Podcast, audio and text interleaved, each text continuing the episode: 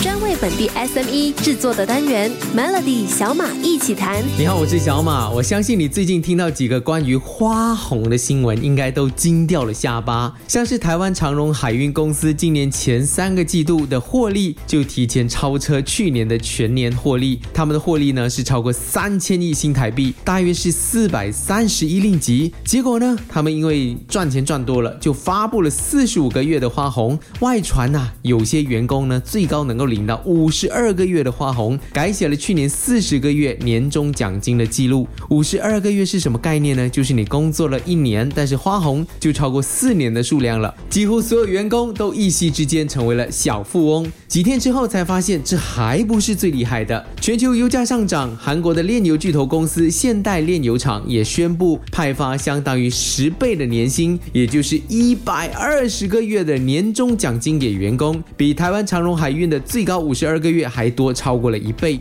虽然不知道他们的员工基本薪水有多少，但是去年这家公司也曾发给员工六倍年薪的奖金，当时候平均每名员工收到的花红是三百万令吉。我记得我以前拿过两个月的花红就已经开心的飞天了。如果我的公司能够给我一百二十个月的花红，我应该会永远效劳这家公司，感觉工作一年就可以退休的概念。所以想问问你，你拿到了你的花红吗？花红或者年终奖金其实就是一种全年利润分红的概念，但是很多的老板把花红当着他们给员工一年一度的恩典或者恩赐，所以金额和计算方式是怎样设定的，只有老板自己知道。马来西亚的中小企业的通病呢，都是因为老板自己也没有算清。清楚也没有做好财务规划等等，所以花红都是靠感觉分的。所以马来西亚的老板们，你是怎么分发花红的？在农历新年给员工一个大红包，似乎已经成为了常态。这个星期我们的小马一起谈，就来聊聊花红。锁定 Melody。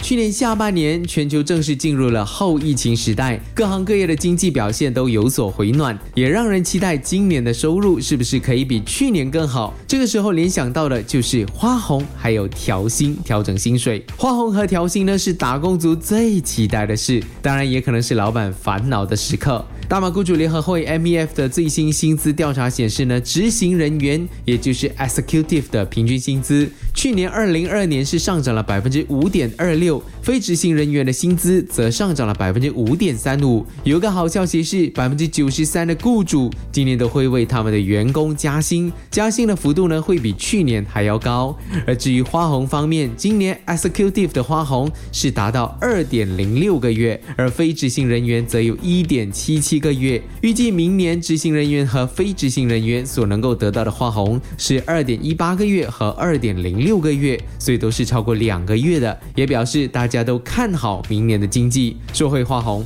看到新闻有人说可以拿到五十个月甚至一百二十个月的都有，给花红是不是老板一定要做的事情呢？其实公司的年终花红，有的人的看法是不是每一年都要发的？因为年终奖金是过去一年的获利之后分配给员工的一种奖励。没有赚钱就没有能力发花红啦。还有，不是说去年给了三个月，今年一定要比去年多，因为今年赚的钱可能没有过去那么多，甚至公司可能还在倒贴，要老板不领薪水还要自掏腰包给花红。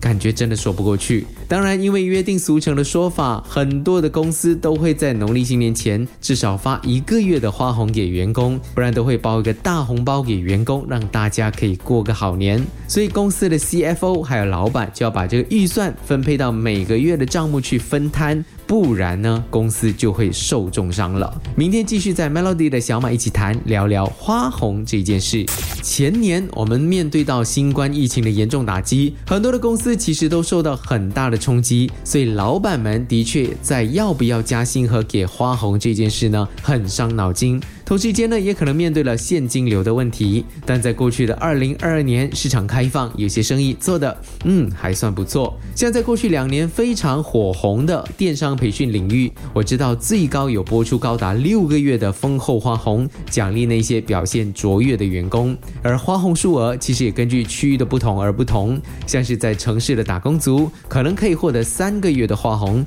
但是同类型的公司在乡镇地区的花红呢，可能只有一个月。game. 往年经济不景气的时候呢，有部分业者会以红包奖励的方式来发放花红，里面的数字差不多是半个月的薪水。不过去年的经济市场和前年相比，真的是回暖不少，所以相信各行各业的员工如果看到公司有成长，都可以拿到至少一个月的花红奖励。其实花红的数额要看各行各业在疫情后恢复的情况来判定，给花红是为了留住员工，避免人才流失，也在间接告诉员工一件事，就是公司的发。发展还不错，你在这里拿的不只是每个月的薪水，做满一年还可以拿到更大的奖励，所以你留下来吧。当然，有些公司花红可能给的没有办法太多，但还是可以给员工其他的福利，包括一些公司会在今年犒赏员工，让他们可以一起去旅行，或是办一个还不错的收工酒或者开工酒，来加强员工对于公司的归属感。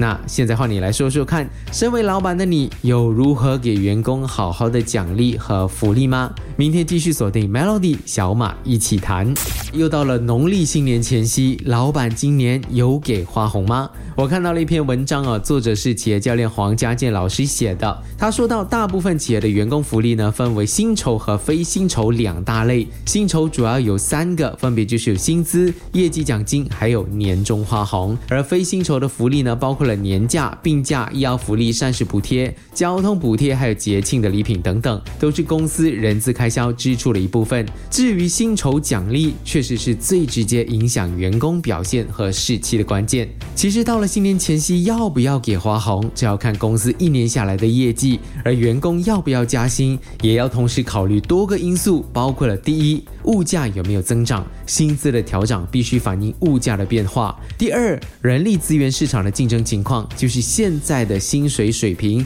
是不是能够吸引人才，还有留住人才。第三，公司的财务能力。如果公司过去一年有赚钱，而且预计明年的情况也不差，那适当的加薪是可以吸引更好的人才加入公司。相反，如果公司过去一年已经面临严重亏损，而且未来一年也看不到更好的前景，公司没有办法提供加薪，但是可以设定更好的业绩奖励，或者在明年才给更高的花红。当然，最后还是要考虑到公司的财务能力。很多的公司之所以不敢或者不愿意加薪，是因为公司没有很好的现金管理，或者错误的投资了在非业务的资产，所以他们就没有办法给员工加薪。但是这却不是员工造成的问题。所以轻资产的公司，任何时候都是王道。明天就来说说花红对一家公司到底有多重要。锁定 Melody。现在是发花红的季节，花红对一家公司到底有多重要呢？之前就看到一则新闻，就说 TikTok 的总公司字节跳动在裁员之后呢，有员工在网上就反映自己一直工作到十二月，每天拼到晚上七点半，结果到头来呢，连年终奖金都没有拿到，还因为这样和 HR 发生了肢体冲突，双方在公司内互抓扯头发，结果那个 HR 呢，听说也离职了。有派花红，但是分配不平均也会发生灾难哦。像长荣集团宣布给旗下的海运员工豪发四十五个月以上的年终花红，这种是公开花红招募人才的方法，但也为他们带来了一些麻烦。像是长荣集团的行情部门就看到其他的同事拿到了四十五个月的花红，就没有这么开心了，因为他们只拿到一个月的花红。这批员工不满公司厚此薄彼，于是发动大罢工，导致货机无人下货出。进的航班也出现了延误。某论坛曾经调查发现，大多数人支持公司在发花红的时候需要公开金额，但还是有一部分人认为，花红的金额一旦被公开，很难避免员工之间去做比较。所以很多人平时对公司不满，但是年底拿到花红就开心了。